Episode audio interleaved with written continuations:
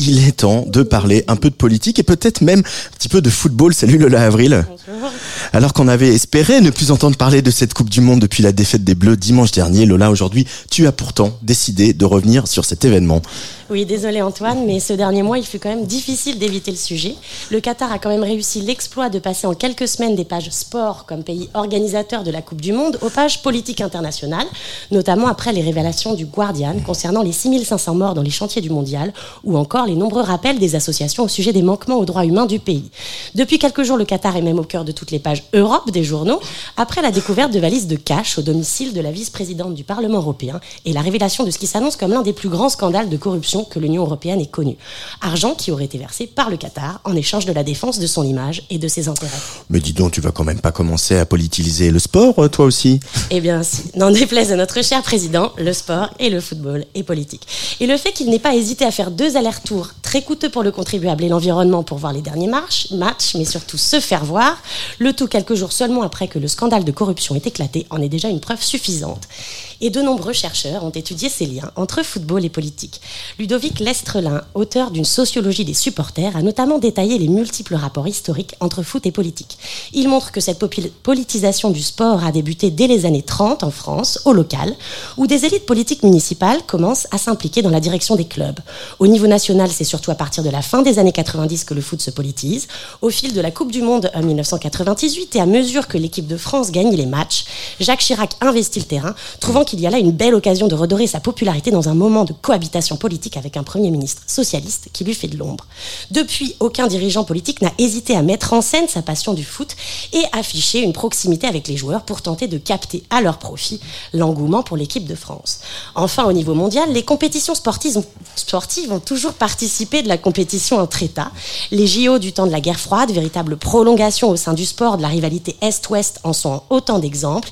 Et si le Qatar a souhaité si fort organiser cette Coupe du Monde, puis de nombreuses autres manifestations sportives dans les prochaines années, c'est notamment pour acquérir une plus grande place à l'international et renforcer son soft power. Et que je te fais des bisous à Kylian Mbappé, certes, mais pourtant, il y a eu au final euh, peu de revendications politiques pendant cette Coupe du Monde, Lola.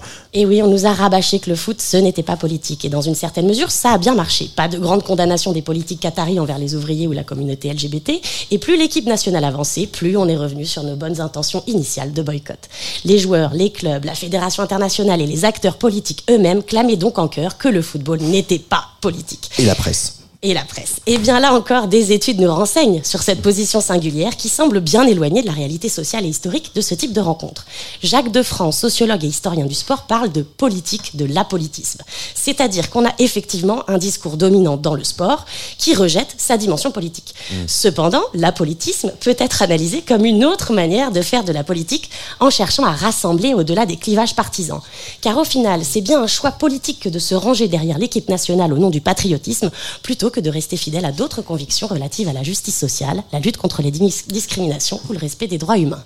Alors d'accord, on a compris que le football et la politique faisaient finalement bon ménage, mais tu étais aussi censé tirer les liens entre politique et musique, politique et culture. Tu devrais pas nous parler un peu de musique, s'il te plaît, Lola? Si, justement, l'exemple de la Coupe du Monde au Qatar est un, un intéressant cas d'intersection entre musique, foot et politique à plusieurs titres.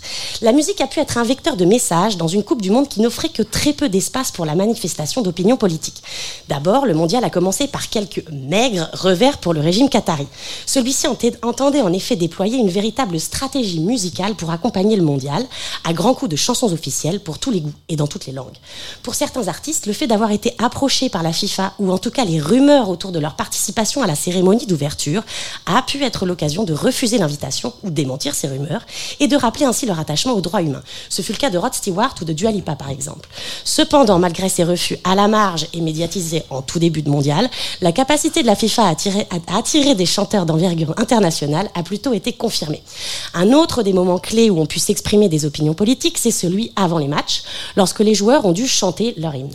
Moment de mise en scène de l'union nationale, nationale et du sentiment d'appartenance commune, difficile de ne pas en faire un moment politique. On se souviendra ainsi très certainement du courageux refus des joueurs iraniens de chanter leur hymne lors du match contre l'Angleterre en soutien au mouvement de contestation du régime. On en parlait dernière fois.